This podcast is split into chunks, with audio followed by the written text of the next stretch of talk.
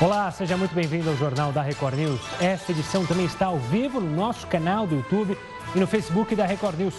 Agora vamos aos destaques desta segunda-feira. Brasil passa dos 4.500 mortos por causa do coronavírus. Somente nas últimas 24 horas foram 338 mortes. Ao todo, 66.501 pessoas já foram infectadas. O ministro da Saúde, Nelson Tais, garante não haverá medida apressada sobre isolamento social. Senado e governo querem congelar salário de servidor público. Medida valeria por 18 meses e financiaria o socorro financeiro a estados e municípios. Total de infectados pelo coronavírus no mundo já passa de 3 milhões. Estados Unidos seguem como epicentro da doença, com mais de um milhão de casos.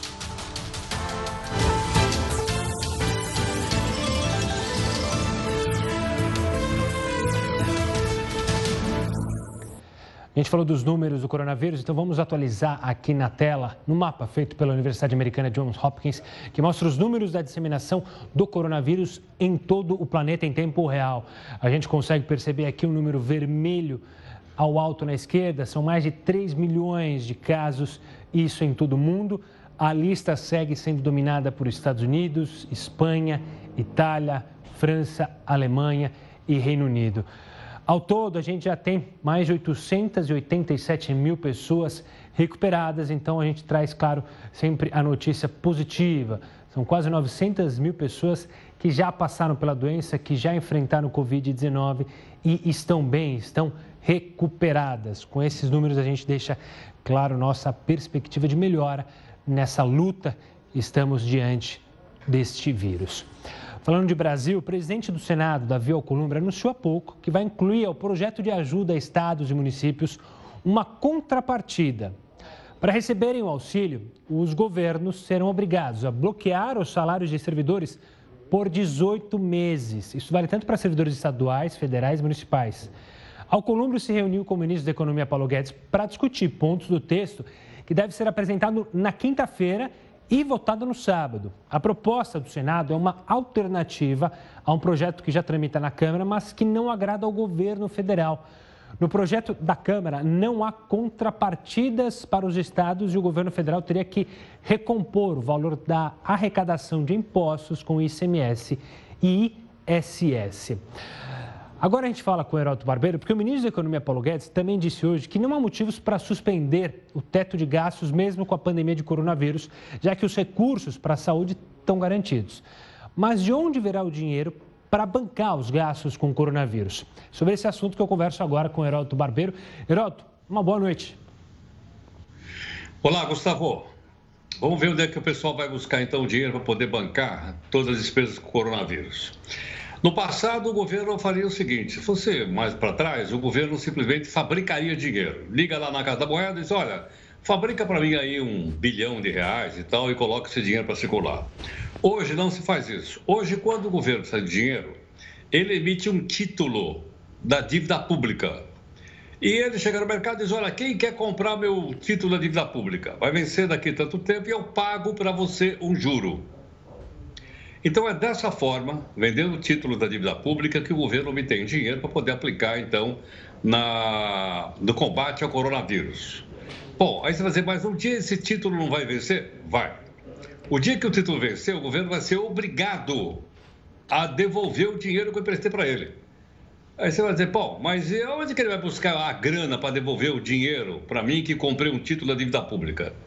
Ele vai, logicamente, pegar dos impostos então ele vai pegar o dinheiro do imposto para me pagar e eu então vou devolver para ele aquele título, aquele papel. Ora, isso é uma coisa interessante porque o governo pode não ter dinheiro em caixa.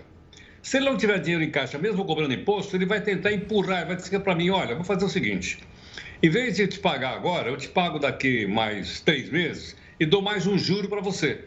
E aí ele vai rolando a dívida. Ocorre o seguinte, quanto mais título o governo colocar no mercado, mais aumenta a dívida pública do governo.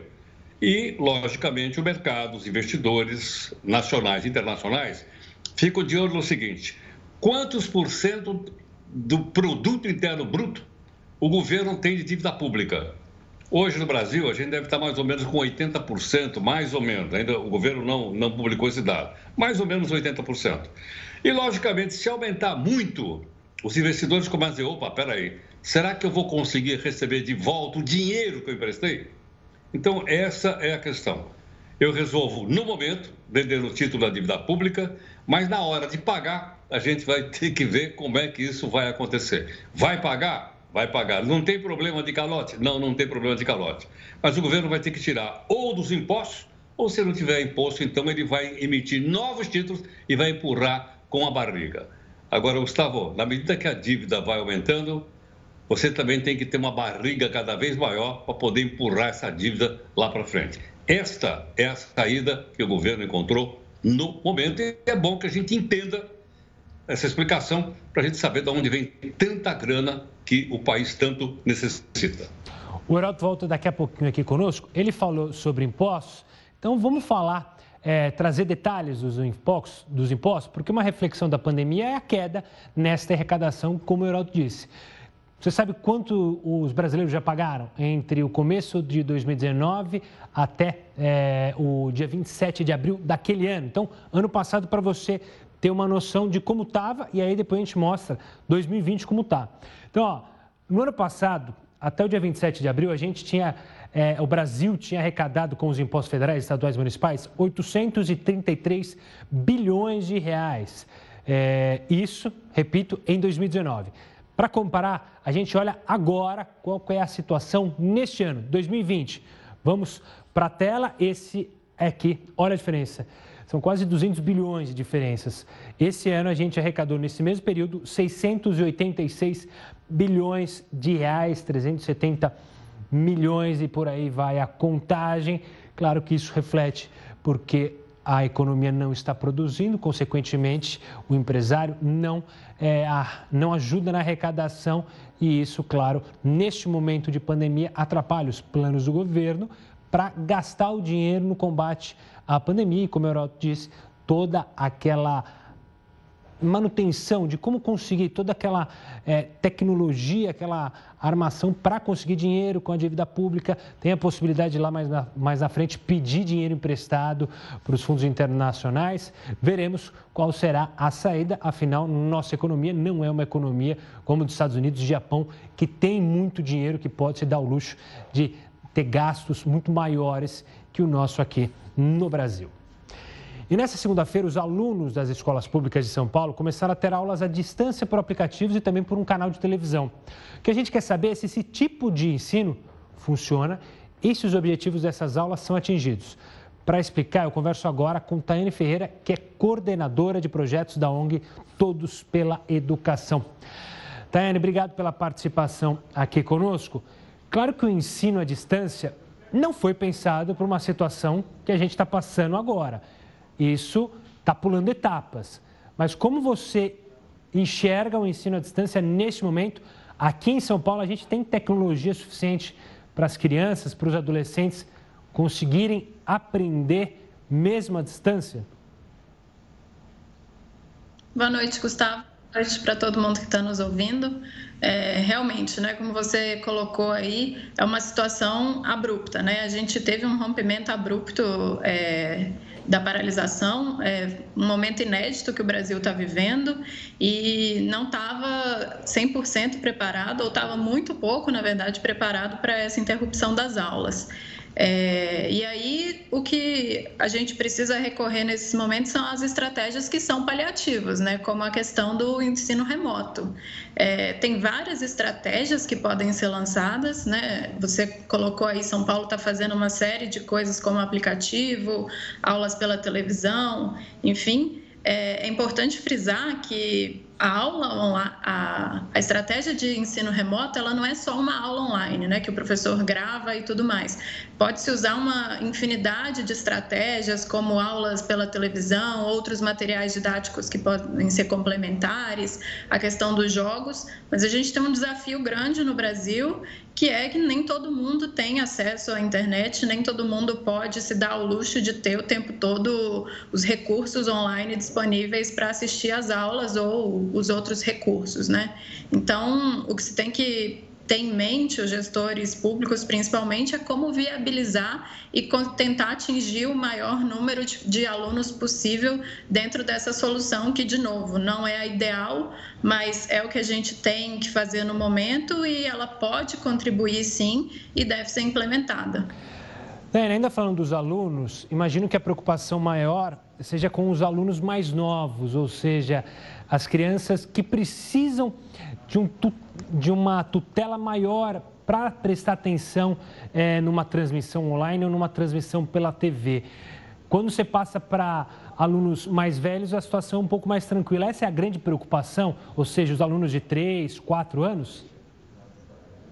Com certeza essa é uma preocupação, né? Porque na educação infantil os alunos tem muito é muito mais difícil você fazer essas adaptações para aulas online, exige muito mais interatividade, um, um, nível de criatividade e lançar a mão de outras estratégias maior do que para os alunos mais velhos. Mas tem uma preocupação é, que eu acho que a gente precisa prestar mais atenção ainda, que é essa estratégia de ensino remoto, muito possivelmente é, isso é o que a literatura indica, o que outros países que passaram por desastres naturais e outras situações parecidas, como de uma pandemia em fechamento de escolas, o que tudo indica é que os mais prejudicados serão os alunos mais vulneráveis, ou seja, aqueles que eventualmente têm uma condição socioeconômica é, pior ou que não têm condições de ter internet ou outras outras ferramentas que possibilitem o aluno entrar online e assistir às aulas, ou aqueles alunos que vivem né, em espaços muito apertados que pode ser difícil, ou que não têm os dispositivos é, ali. Muito possivelmente, o que a gente vai viver no Brasil é um agravamento dessa desigualdade educacional e da desigualdade de aprendizado, que hoje em dia já é muito grande né, entre os alunos que têm mais condições e os alunos que têm menos condições em termos socioeconômicos. É, então, as vulnerabilidades é, devem ser o que o poder público tem que prestar mais atenção. Tânia, eu quero deixar um pouco de lado agora os alunos para olhar para os professores. A gente tem preparo para esses professores, a gente tem é, as ferramentas disponibilizadas para eles. Imagino que muitos professores estão assustados em ter que lidar com essa tecnologia assim de sopetão.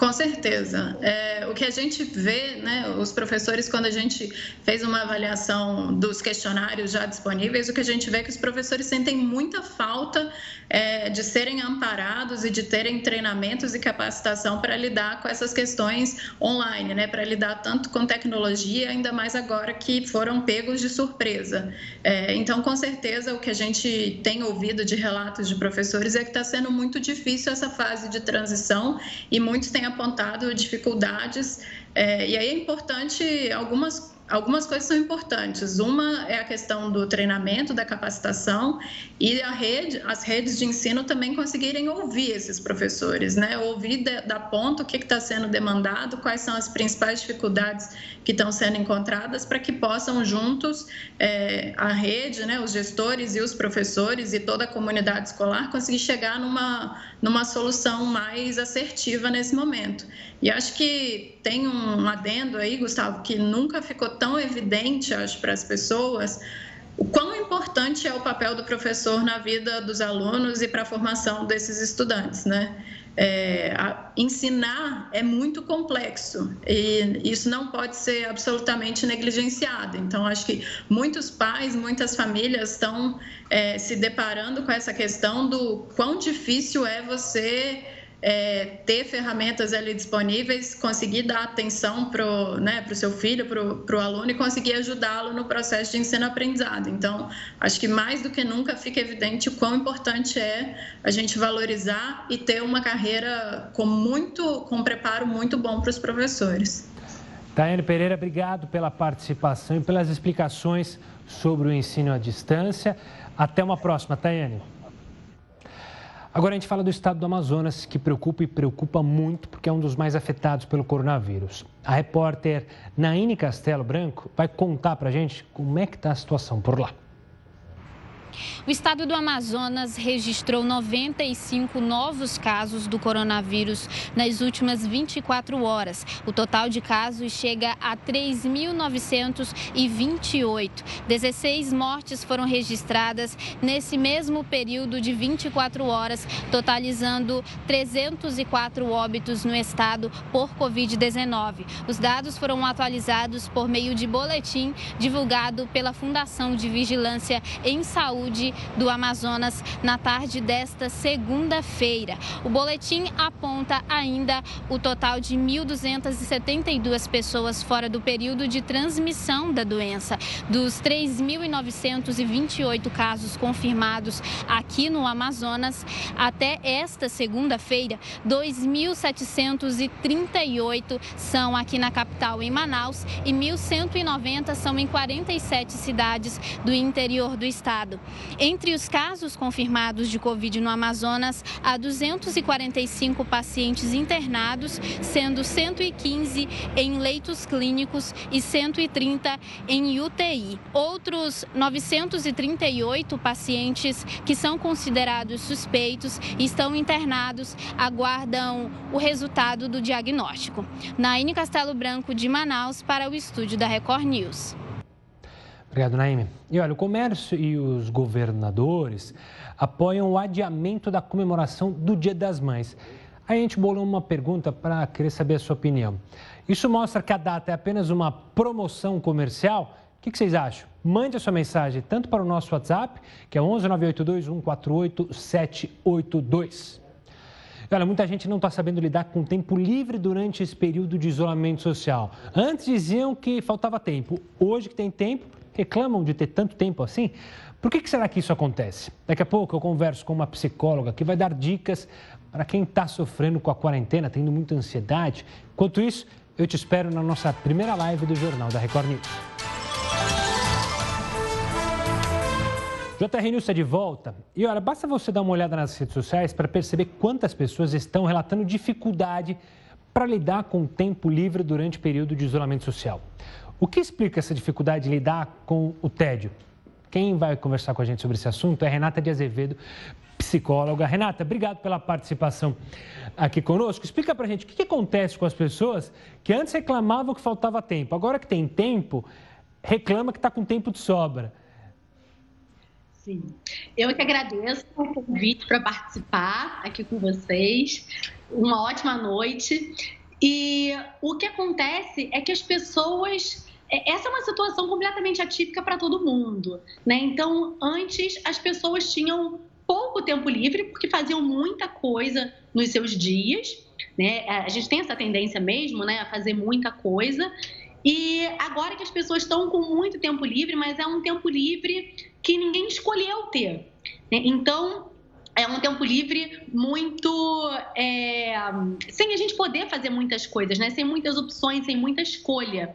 Então a gente, as pessoas estão se vendo sem saber o que fazer com esse tempo livre, porque estão em casa, muitas vezes sem fazer nada e estão inventando coisas aí, né? Para uhum. poder fazer e lidar com isso, né?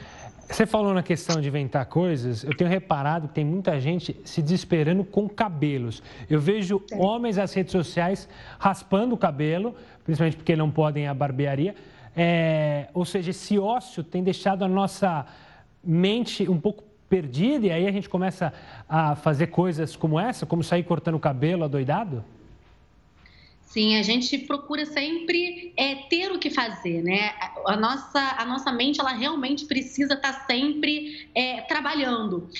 E quando a gente sai de férias, por exemplo, por mais que a gente esteja em casa, a gente sempre tem coisas para fazer, né? A gente se programa para estar tá de férias, a gente tem uma, uma obra para cuidar, uma viagem para fazer, alguma coisa para arrumar em casa. E agora não. As, muita gente foi colocada de férias sem ter o que fazer muito em casa, né? sem ter se programado para isso. Outras pessoas estão em casa, mas estão é, trabalhando em home office, mas estão com mais tempo. E aí a gente começa a inventar coisas para fazer, porque as coisas que a gente estava acostumado, por exemplo, ver uma série, ver um filme, cuidar da casa. Essas coisas já começam a não surtir mais tanto efeito, né? A gente já começa a ver todas as séries que tem na TV, ver todos os filmes e o, e o dia ainda continua, né? Ainda tem, a gente acabou de fazer tudo, ainda tem dia pela frente. Então as pessoas começam a inventar coisas para poder acabar com o tédio, acabar com esse ócio mesmo, né? O cabelo é uma delas, né? Porque o cabelo está crescendo, as pessoas estão querendo mudar, querendo pintar, estão querendo cortar, então uma das formas de poder amenizar isso é mexendo no cabelo, né? Renata, a gente falou de temas e de pontos aí que até certo ponto não fazem tão mal, né? Cortar o cabelo, você pode ficar um pouco feinho ou estragar um pouco, mas não tem problema. O problema é que tem muitas situações que a gente acaba passando do ponto. É, o alcoolismo tem sido citado como um grande problema, as pessoas têm aumentado o consumo de álcool em casa, a gente já falou de violência doméstica. Como a gente lidar? Óbvio que a violência doméstica é para um grupo seleto de pessoas que fazem algo assim, não é todo mundo que vai sair é, agredindo o companheiro e a companheira, mas como diminuir essa ansiedade para que a gente não sofra com o abuso do álcool, com o abuso do tédio, da ansiedade, da depressão. Existem maneiras para a gente controlar esse nosso cérebro? Existe, existe sim. Eu até é, atendi uma cliente semana passada, né, um casal né, que eu atendo, e ela até brincou que ela estava brigando com o marido para poder passar o tempo, para poder inventar coisas para fazer. Né? Claro que foi uma brincadeira, mas isso acontece. Né, como você mesmo falou, com álcool, é, com brigas mesmo, com violência doméstica. Então, é muito importante, primeiro de tudo, é sim a gente procurar coisas para fazer, para manter a nossa mente ocupada. Então, trabalhar mais que seja, né? buscar algum projeto, fazer coisas que antes você não estava conseguindo fazer por falta de tempo. Então, buscar um, um, um, projeto novo agora, aprender alguma coisa. Enfim, realmente é, procurar coisas novas para fazer. Né? E outra coisa muito importante para você poder controlar a ansiedade é fazer um exercício de respiração, fazer uma meditação. Isso ajuda muito no controle de ansiedade. Outra coisa, não ficar é, pensando tanto no futuro, porque a ansiedade ela é excesso de futuro né, no nosso presente. Então, hoje em dia, a gente não sabe como é que vai ser o nosso futuro, a gente não sabe quando isso tudo vai acabar. Então, é importante viver um dia de cada vez, sem querer imaginar o que vai acontecer lá para frente, que a gente realmente não tem como saber, a gente não tem essa bola de cristal. Então, é realmente estar focado mesmo no presente, no viver o hoje e deixar para viver é, as coisas, né? deixar para ver o futuro quando ele realmente acontecer. E que isso vai evitar essas preocupações futuras, né? Então, você poder se ocupar com o presente ao invés de se preocupar com o futuro, com coisas que você não tem o menor controle. E as pessoas acabam ficando muito é, é, se sentindo é, sem, sem saber muito o que fazer, né? Se sentindo impotentes, porque não tem esse controle futuro. Renata, tem muita gente que está assistindo a gente em casa e que tem filhos. É, eu uhum. queria que você deixasse uma mensagem justamente para esse pessoal, para prestar atenção também nas crianças. As crianças podem sofrer situações como a, a essa que os adultos estão sofrendo, com ansiedade, mesmo não tendo as obrigações que os adultos têm é, hoje em dia? Olha, pode sim, mas vai ser muito mais em função da ansiedade do adulto do que uma ansiedade da própria criança. Tá? As, crianças, de uma, as crianças, de uma forma geral, não estão sofrendo tanto com a quarentena, porque elas estão em contato com os pais, né? Por mais que não estejam na escola, por mais que não estejam em contato com os outros amigos, elas estão em contato com a família. Então, muitas vezes elas não sabem direito o que está acontecendo, mas muitas delas estão até gostando. Né? Os casais que eu atendo, as pessoas que eu atendo que têm filhos, estão relatando que as crianças estão até muito melhor do que elas imaginavam. Elas é que estão sofrendo, os adultos é que estão sofrendo com isso. Então, na maioria das vezes, quando a criança fica ansiosa por conta dessa fase, é porque elas estão vendo os pais ansiosos. E aí está refletindo na criança. Não está sabendo lidar com a criança, é, acaba jogando uma irritação na criança. Então, isso pode acontecer. Muito mais do que a ansiedade vinda da própria criança. Né? É mais vindo dos pais mesmo que acaba refletindo nos filhos. Então, os pais poderem controlar isso né? Porque aí eles estando mais tranquilos, certamente a criança também vai ficar mais tranquila, porque a criança, tende a ser reflexo dos pais. Renato, eu quero agradecer demais a sua participação aqui com dicas e analisando esse momento, porque, claro, a cabeça controla o corpo e a gente precisa estar com ela bem ajeitadinha para não ter problema nenhum. Renato, um forte abraço e obrigado. Até uma próxima. E você aí de casa, lembrando que você pode acompanhar a gente também pelo YouTube. Por falar em YouTube redes sociais, manda a, a, sua participação aqui. Como é que tem sido esse tempo da quarentena? Você tem ficado mais ansioso? O que, que tem, você tem feito para lidar com esse exagero de tempo que a gente tem e pouca coisa para fazer. Manda sua participação, acompanha a gente também nas redes sociais, nosso canal no YouTube, youtube.com.br Record News. A gente já está chegando a mais de um milhão de inscritos. Faça também você a sua inscrição e ative as notificações. Olha, a revista científica Nature publicou um estudo que sugere a presença do coronavírus no ar. Pesquisa analisou o ambiente de dois hospitais em Wuhan, lá na China, e de alguns lugares próximos. Segundo o estudo, há traços do vírus principalmente em ambientes fechados e sem ventilação, além da sala onde os médicos retiram as roupas de proteção. A pesquisa também encontrou partículas do coronavírus em supermercados e prédios residenciais nas redondezas, mas em baixa quantidade. Ou seja, pesquisas sobre o coronavírus serão abundantes e, claro, todas que forem sérias, você vai ter informação aqui. Falando do WhatsApp, que a gente usa muito, né? O WhatsApp anunciou que o número de mensagens encaminhadas caiu 70% depois que a rede social limitou o reenvio de mensagens. Você já tentou reenviar uma mensagem que você recebeu de algum colega para outros grupos e aí só conseguiu passar para um? Bom, no começo de abril, de abril, a empresa decidiu limitar esse repasse de mensagens de cinco, antes você podia mandar para cinco grupos, por exemplo, ou cinco pessoas, para um contato por vez. Ou seja, tem que vai, manda para um, depois pega, manda para outro, nessa é, sequência. O objetivo da medida é justamente combater a propagação de notícias falsas sobre a pandemia do coronavírus. Agora a gente fala com o Heroto sobre uma negociação que não deu certo, que envolve a Boeing, ou a Boeing, como dizem os americanos, para comprar a Embraer. Esse foi um dos assuntos que mais repercutiu no noticiário nos últimos dias, principalmente no final de semana. Para falar sobre esse assunto, eu converso com o Heródoto Barbeiro. Heródoto, conta para gente o que, que aconteceu que o acordo que era tão comemorado lá atrás, agora foi por água abaixo. Olha, Gustavo, por incrível que pareça, a maior responsabilidade não é do coronavírus. A maior responsabilidade são dos acidentes que o mais novo avião da Boeing apresentou nos últimos tempos. Um avião maravilhoso, voava bem, etc, etc mas ele sofreu vários acidentes e por esse motivo, antes da pandemia do coronavírus, toda a frota desses aviões bonitos que a gente está mostrando aí, eles tiveram que ficar no chão. Por quê? Porque havia uma suspeita de que ele tinha um problema técnico sério.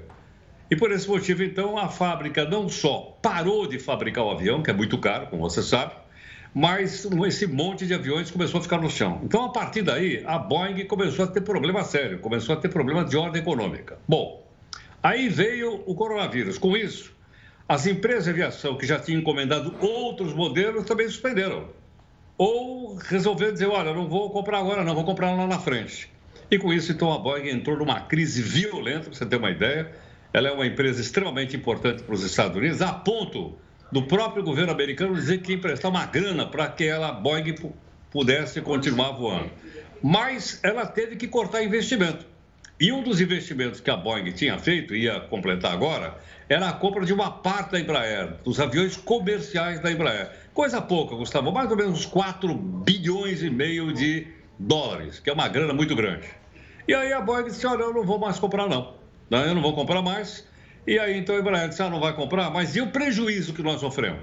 Bom, agora a briga vai partir para a arbitragem. Tem um árbitro aí para dizer se a Embraer teve realmente um prejuízo muito grande, eu já li aqui de 500 milhões de reais, e está brigando com a Boeing. Agora você, bom, e aí, o que, que vai acontecer agora?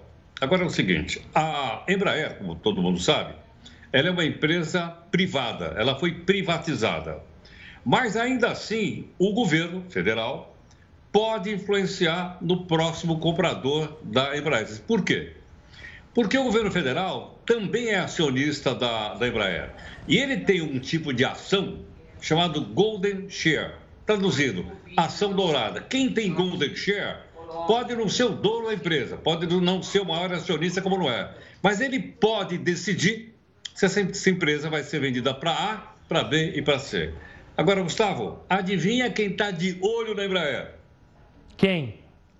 Se você pensou nos chineses, você acertou. Por que razão?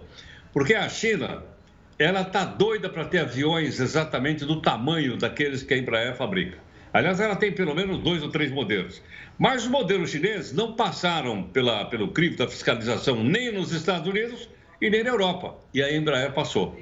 Então é provável, é possível que essa empresa chinesa que fabrica aviões do mesmo tamanho resolva então comprar parte da Embraer, como a Boeing desistiu, e talvez fazer uma junção, mais uma junção, mais uma aproximação entre o Brasil e a China, e agora no chamado mercado aeronáutico, que é importante para os dois países. Afinal, como todos nós sabemos, a China e o Brasil têm tamanhos continentais, precisam de aviação e mais. Os produtos da Embraer são extremamente bem avaliados no mundo. Então, vamos ver se os chineses vão chegar também aí para voar nas asas, não da Panera, como aquela música, mas voar nas asas da Embraer. Veremos. E é bom lembrar que a Boeing tem um problema também com a imagem da empresa, porque, como o Heraldo falou, os aviões é, foram vazados e-mails de dentro da companhia que mostravam que pularam etapas na segurança. Não houve treinamento específico para os pilotos, é, os testes de segurança não foram feitos da maneira correta, o que mancha muito mais a empresa e a reputação tanto nacionalmente quanto internacionalmente. O Heroto volta daqui a pouquinho. E ajuda, viu, Gustavo? Ajuda, inclusive, a derrubar as ações dela, só para completar, perdão. Claro, claro. Ajuda a derrubar as ações da Boeing no mundo inteiro. É. Porque está todo mundo sabendo assim, como é que eles vão sair dessa. Verdade, veremos as cenas dos próximos capítulos. O Heroto volta daqui a pouquinho com a gente. E a gente vai falar ainda hoje sobre a Organização da Saúde ter feito um alerta para os países que pretendem adotar passaportes da imunidade. Você já ouviu falar sobre passaportes de imunidade? A gente se explica no próximo bloco. Agora, eu te espero em mais uma live. Estamos de volta para falar do Ministério da Saúde, que retomou hoje aquelas entrevistas coletivas técnicas. Foi anunciado que o número de mortos no Brasil chega aí a 4.543. Nelson Teich começou a entrevista falando sobre o objetivo do Ministério neste momento da pandemia. O nosso foco hoje, o nosso grande foco hoje, é a parte de como garantir a infraestrutura necessária para que as pessoas sejam cuidadas e tratadas. Né? Nesse momento, realmente, cuidar das pessoas e salvar o maior número possível de vidas é a prioridade absoluta. O ministro também falou sobre um tema bastante polêmico: as recomendações de isolamento social. Uma coisa que tem que ficar muito clara é que não vai existir qualquer medida intempestiva em relação a isso. O Brasil é um país heterogêneo, certamente a gente vai ter medidas diferentes em diferentes regiões do país. Isso tudo vai ser trabalhado no detalhe. Mas Taish deixou claro que a economia também precisa funcionar, principalmente para os serviços essenciais. Uma, contra, uma coisa que a gente não pode esquecer são os serviços essenciais. A gente tem que trabalhar toda uma parte da sociedade como um todo, mas também tem que ter sempre um detalhamento dos serviços essenciais, daquilo que é fundamental para o dia a dia das pessoas. Além do isolamento social, outro ponto que gera discussão é a falta de testes para identificar o número exato de pessoas infectadas. De acordo com o ministro, o país vai contar com uma ajuda do IBGE para entender a doença no território nacional. Uma coisa que a gente também vai estar trazendo, comecei com a presidente do IBGE, a gente vai, na parte de testes, a gente vai trazer o IBGE para nos ajudar a desenhar a melhor forma de realizar os testes, isso é uma coisa importante. A gente traz uma metodologia sólida para que a gente consiga entender a doença no Brasil, como ela está evoluindo. O novo secretário executivo, general Eduardo Pazuello, falou pela primeira vez após assumir o cargo. O secretário citou a importância do trabalho conjunto entre estados, municípios e governo federal. O nosso sistema único de saúde, o SUS, ele se torna fundamental para essa resposta. É o tripartite, é o governo federal apoiando, descentralizando recursos, descentralizando boletins, orientações, o município na básica e o Estado na de média e alta complexidade. Este parece um desenho complicado, mas ele é o melhor que tem. Não dá para ser diferente. E em Santa Catarina, a cidade de Itajaí aposta na homeopatia para o combate ao coronavírus. Mas será que esse tipo de tratamento realmente pode ajudar no combate à Covid-19? Quem explica para a gente é o Luiz Darcy Siqueira, presidente da Associação Médica Homeopática Brasileira. Darcy, obrigado pela participação aqui conosco. Vamos lá, primeiro eu quero Boa falar noite. sobre prevenção. A homeopatia, ela pode ajudar na prevenção à Covid-19? Sim, a homeopatia é uma terapêutica baseada no atendimento individual né, do, do paciente, mas em situações de epidemia, ela pode contribuir também para, como os sintomas são muito parecidos, muito semelhantes em vários doentes, então se fazem estudos a respeito dos pacientes é, confirmados com os sintomas e com, com os testes de Covid-19 e a partir daí se faz estudo dos medicamentos mais prevalentes para esses pacientes. E a partir daí esses medicamentos podem ser utilizados como auxílio no tratamento né, do paciente que está com sintomas e também é, esse medicamento que for efetivo para vários pacientes também pode usar como auxílio à prevenção na população ainda que não tenha os sintomas. E Darcy, olhando para quem já contraiu a doença, que está com a Covid-19 é, provocada pelo coronavírus, a homeopatia pode ajudar no tratamento específico da doença? Sim, aí é onde ela tem a melhor atuação para ajudar a minimizar os sintomas dos sofrimentos do paciente, né? Junto com todo é, a, a terapêutica envolvida, todos os cuidados necessários para os cuidados dos pacientes. A homeopatia é mais uma terapêutica a poder ajudar e beneficiar o paciente a suportar melhor os sintomas.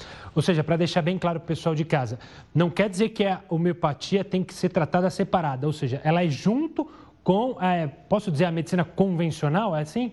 Ex exatamente. A homeopatia é uma especialidade médica que se encaixa bem na medicina integrativa, né? ou seja, no acolhimento total do doente e pode estar colaborando com várias terapêuticas que sejam necessárias para cada caso em particular, de acordo à gravidade da doença, né? Ou seja, é importante então quando se fala de homeopatia contra o novo coronavírus, algo sério. Porque tem muitos países, se não me engano, na Índia, é, que falaram, ah, vamos liberar cânfora. Ou seja, não é tão simples assim, imagino. Muita gente tem uma ideia de homeopatia, ah, mandou usar aquilo, então vou usar que vai surtir efeito. Não é tão simples assim, né, doutor? Não, não, não é mesmo. A, a, homeopatia, a necessidade de um estudo prévio, os medicamentos, eles precisam é, ser observados no atendimento dos pacientes ter estabelecido um resultado, e ainda mais para a gente ter uma, uma noção de eficácia, que o remédio é eficaz para determinadas situações, ele precisa ser testado fazendo é, pesquisas mesmo, duplo cego, randomizado, placebo controlado. Né?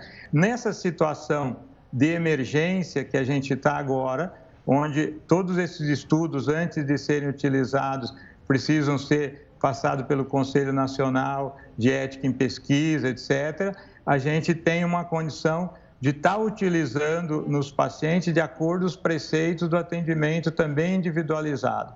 Para isso, nós vamos, é, devemos começar em breve uma campanha com médicos homeopatas é, voluntários no Brasil inteiro, no sentido de, através de telemedicina, poder alcançar esses pacientes de forma individualizada nas suas residências, com suspeita de, de, de Covid ou mesmo que estejam com exames confirmados, e assim, junto, a gente pode ajudar esses pacientes. Luiz Darcy Siqueira, obrigado pela participação aqui conosco. Importante falar sobre homeopatia com pessoas sérias que entendem do assunto. Obrigado e até uma próxima, Darcy. Vamos falar de saúde ainda, porque a Organização Mundial da Saúde fez um alerta para os países que pretendem adotar passaportes de imunidade. Segundo a OMS, não existem provas de que os pacientes curados desenvolvam de fato imunidade ao vírus. A iniciativa está em estudo em vários países, como Alemanha, Reino Unido, Espanha e Estados Unidos. O documento seria concedido para quem já teve a Covid-19 e está imune ao vírus. Com o passaporte em mãos, a pessoa poderia, em tese, voltar ao trabalho e deixar de cumprir algumas restrições. O Chile foi o único país a adotar uma iniciativa semelhante. Lá criou-se o Carnet Covid. O documento é entregue para pacientes recuperados e com altíssima probabilidade de não voltar a contrair o vírus. Para receber o carnê, a pessoa precisa ter passado pelo exame PCR e completado 14 dias sem sintomas. Para sair do campo das ideias, esse tipo de iniciativa precisa superar uma série de obstáculos. O primeiro e mais importante deles foi apontado pela Organização Mundial da Saúde: a falta de evidências que comprovem a imunidade de quem já contraiu o vírus uma vez. Existem sim estudos que mostram a criação de anticorpos por quem já foi infectado, mas a OMS argumenta que os níveis são muito baixos. Além disso, os testes que detectam se as pessoas são imunes ao vírus não tiveram até agora a comprovação de precisão e confiabilidade. Os exames, segundo a OMS, são indicados para grupos específicos, como profissionais da saúde e pessoas que tiveram contato com pessoas doentes. Existe também o risco das pessoas receberem o certificado de imunidade e passarem a ignorar as medidas de prevenção, o que aumentaria a probabilidade de transmissão continuada da doença. Olha só, os diretores da Anvisa, que é a Agência Nacional de Vigilância Sanitária, se... vão se reunir amanhã. Mas quem vai contar para a gente qual será o tema dessa reunião é Heródoto Barbeiro. O que será discutido neste encontro da Anvisa, Heródoto? Olha, Gustavo, vai ser uma questão muito importante que tá, vai mexer com a vida de muita gente é, que estão trabalhando em casa como eu, ou pessoas que estão na rua. Qual é a questão? Já existem vários laboratórios de análise, pelo menos aqui da cidade de São Paulo, que já estão vendendo testes para saber se a pessoa tem o coronavírus ou se a pessoa já teve o coronavírus e ela está, portanto, imune a uma nova contaminação. Esses testes, eu estive pesquisando vários deles, eles variam, eu já vi testes valendo 250 reais, aquele em Santos que a gente mostrou no jornal, você deve estar lembrado. Lembro. É, mas há outros aqui em São Paulo que chegam a custar até 400 reais e mais. Esse laboratório dos 400 reais diz até que nem precisa de pedido médico. O cidadão pode ir lá e fazer o teste. Mas o que é que a Anvisa vai acrescentar àquilo que já existe? Amanhã, nesta terça-feira, portanto, a Anvisa vai decidir se as farmácias podem vender o chamado teste rápido. Olha, se a farmácia vai vender, logicamente o preço vai cair também. Então a pessoa vai poder, se a Anvisa decidir que sim, amanhã, vai poder ir numa farmácia e pode dizer, olha, eu quero comprar um teste rápido. Esse teste rápido, ele tem algumas limitações que eu tive dando uma olhadinha aqui. Qual é? Ele só vai funcionar realmente se a pessoa tiver com sintomas do coronavírus. Portanto, é só para saber se a pessoa está ou não já com a doença. Mas se a pessoa não tiver com a doença e fizer o teste, o teste pode dar falso positivo e pode dar falso negativo. Então vai depender, portanto, da pessoa quando chegar na farmácia e explicar para o farmacêutico, olha, eu estou sentindo esses sintomas há três, quatro dias, etc, etc. E aí, então, ele compra o teste, faz o teste e logo depois ele sabe se ele está com coronavírus ou não. Agora, tem essa questão. Do jeito que a situação está, e muita gente com bastante temor de ter a doença, pode até comprar o teste e não está sentindo, e ela não vai ter certeza se ela tem ou não coronavírus.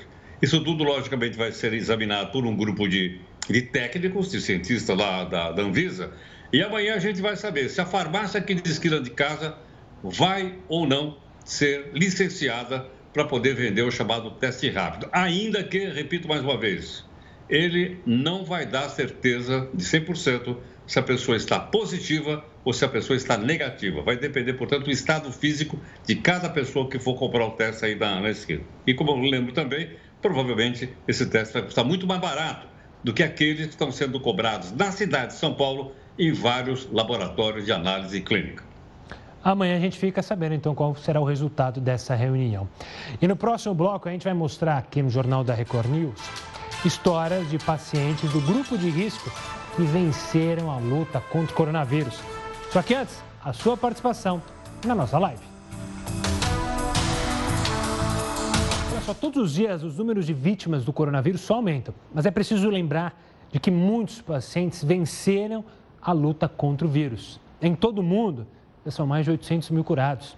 Entre eles estão pessoas consideradas do grupo de risco. E no interior de São Paulo, a dona Francisca venceu a Covid-19 aos 83 anos. Ao todo, foram 21 dias na UTI e agora ela segue essa recuperação em casa. Mas ela não é a única do grupo de risco que foi curada. Aos 89 anos e com Alzheimer, Carlinda Paiva foi diagnosticada com Covid-19 em Pará de Minas, a 83 quilômetros de Belo Horizonte. E a comemoração não foi só da família, não, mas de toda a equipe médica que ficou emocionada com a saída dela do hospital. Já em Alagoas, o casal de idosos Jovino e Zélia também venceu a doença. E o neto deles fez questão de agradecer as pessoas que contribuíram para a recuperação dos dois. Eu quero agradecer a todos os profissionais de saúde, né, que eles foram muito bem cuidados, eles tiveram uma atenção assim fantástica, né? Então, o quanto os profissionais são importantes, né? A gente às vezes não está olhando isso e esse momento é que você realmente vê a importância dessas pessoas. Né? E minha dica aí é que todos se cuidem, fiquem em casa. A Itália é um dos países mais afetados pelo coronavírus e ganhou uma dose de esperança em meio a essa pandemia, graças à alma clara, de 95 anos, que rompeu um pessimismo após ser curada da doença. É claro que a esperança não se limita à Itália. Cada boa notícia traz ânimo para quem faz parte do grupo de risco ou então tem um familiar nele. Assim, todos podem entender que é preciso seguir todas as medidas de prevenção e não esquecer de ter esperança, mesmo que algum diagnóstico preocupante seja dado. Durante a pandemia, é preciso responsabilidade e coragem, assim como teve o Armando Armelindo, de nada menos que 99 anos. O ex-combatente da Segunda Guerra se recuperou do coronavírus em Brasília e foi homenageado em grande estilo. E o Jornal da Record News fica por aqui. Agora você acompanha mais uma edição do Jornal da Record. Uma boa noite a todos e até amanhã.